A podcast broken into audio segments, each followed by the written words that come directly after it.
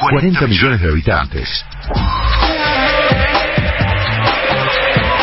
40 millones de opiniones de expertos y 40 millones de expertos en un país donde todos somos técnicos. Bienvenidos a este espacio que llamamos Todos Somos Técnicos, primera versión de este 2022. Ustedes ya saben, en Argentina somos 40 millones de técnicos, todos sabemos y opinamos de todo, de Julián Álvarez yéndose de River, de Ezequiel Barco llegando, pese al sufrimiento de nosotros los hinchas del rojo, del Pipa Benedetto volviendo a Boca o de Juanfer Quintero volviendo a River o sino también de los playoffs de la NFL, del fútbol americano, sí, ya saben, me encanta el fútbol americano por más que a nadie le importa, pero también somos técnicos algunos del fútbol americano, todos somos técnicos en el fútbol, en el deporte y en la política somos igual. Hoy me pongo el traje de técnico para hablar de un tema terminado, o muchos temas terminados.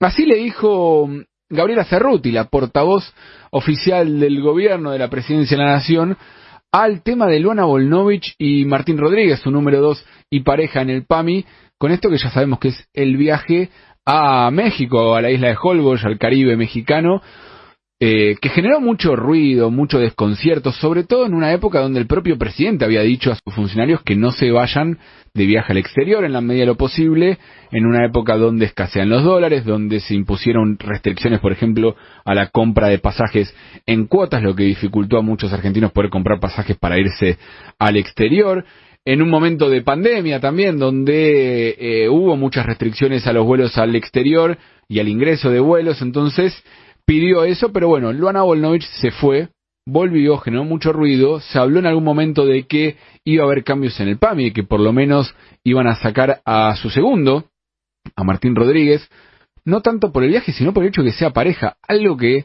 en la discusión a veces parece pasar inadvertido, y a mi entender es más grave que lo del viaje. Porque es cierto que el viaje tiene la libertad de hacer lo que quiera, a mi entender es de una hipocresía, si uno quiere, o de una contradicción a los mensajes que baja el gobierno, pero más grave es que los dos directores, el uno y el dos, de un organismo público sean pareja. ¿sí? Va en contra de toda lógica de nepotismo, de intentar eh, profesionalizar las tareas y demás. Pero bueno, se decía que iba a haber cambios, al final no hubo ningún cambio. En la conferencia de prensa de este jueves, que da todos los jueves Cerruti, le volvieron a preguntar del tema y varias veces por lo menos tuvo que decir esto es un tema terminado. Incluso dijo, ¿por qué usted supone que el presidente tiene que darle instrucciones a alguien? Había dado instrucciones. Mi respuesta es que el tema está terminado, dijo. Para nosotros, el tema crónica de viajes está superado. Pasemos de género periodístico a otro tema porque el tema ya no da para más. Y ahí el problema son dos, a mi entender, sí, obviamente o más, pero voy a puntualizar solamente en dos. Primero, el gobierno no puede decir cuándo un tema está terminado. Es algo que lo define cada uno de nosotros, ni siquiera el periodismo puede definir cuándo un tema está terminado. Está en la opinión pública o no, uno lo escucha en la calle o no, uno escucha comentarios. Es cierto que el gobierno puede decir yo no quiero hablar más de este tema, pero darlo por terminado es muy difícil, es muy complicado.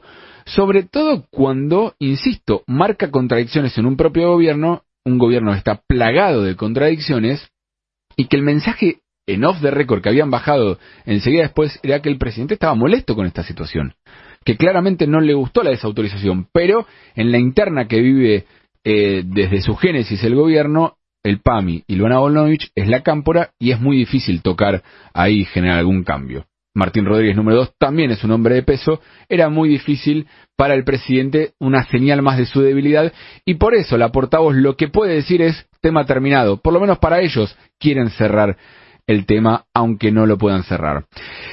Segundo, segundo eje que, que me planteo, ¿cuántos temas en la Argentina, y en esto me quiero concentrar, ya deberían estar terminados y no lo están? Y ese es el problema. En Argentina giramos con temas que no están terminados nunca. El acuerdo con el FMI, que está en agenda en este momento, debería, podría haber estado terminado hace ya seis meses, un año, año y medio, dos años.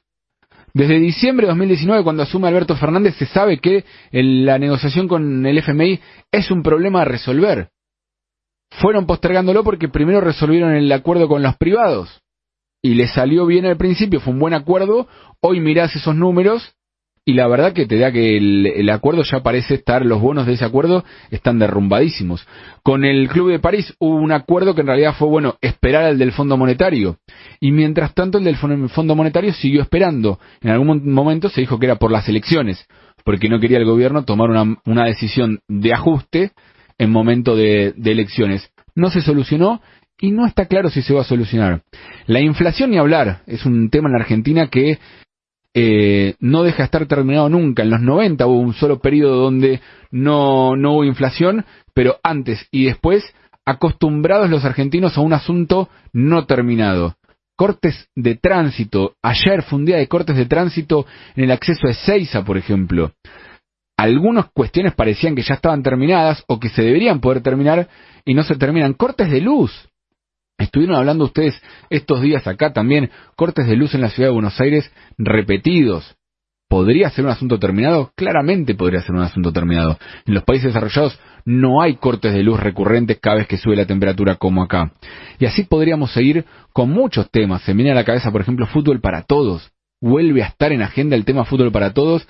Parecía un asunto terminado, pero no. Sabiendo lo que le costó a la Argentina eso y sabiendo que tenés 40% de pobres en Argentina y que tenés escasez de plata, que sigas pensando que vas a gastar plata en circo, amo el fútbol, pero me parece el fútbol para todos, era circo, no corresponde. Esta semana también fue un homenaje a Nisman, ni que hablar, temas de justicia donde no hay asuntos terminados, parece que nunca, las causas no terminan nunca en la Argentina, ni la de Nisman, que no vamos a terminar de saber nunca qué es lo que pasó, ni la del atentado a la AMIA, ni cualquier otro tema de causas judiciales en la Argentina. Nunca hay un tema terminado. La fiesta de olivos, por más que el gobierno quiera que sea asunto terminado, no es asunto terminado y de hecho teniendo todos los elementos sobre la mesa, la justicia todavía no lo resuelve eh, para un lado o por el otro. Quizás ahí está el problema en Argentina. No podemos dar nunca un tema por terminado, siempre seguimos girando en falso sin solucionar los problemas. Me encontré en estos días con un tuit que me llamó mucho la atención.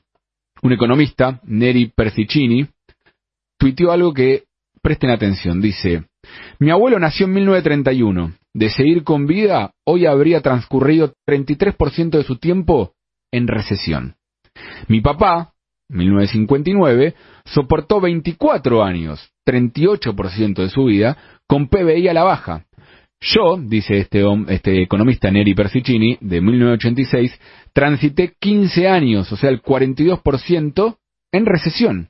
Mi hija, dice, de 2019, vivió el 67% de su vida con la economía cayendo.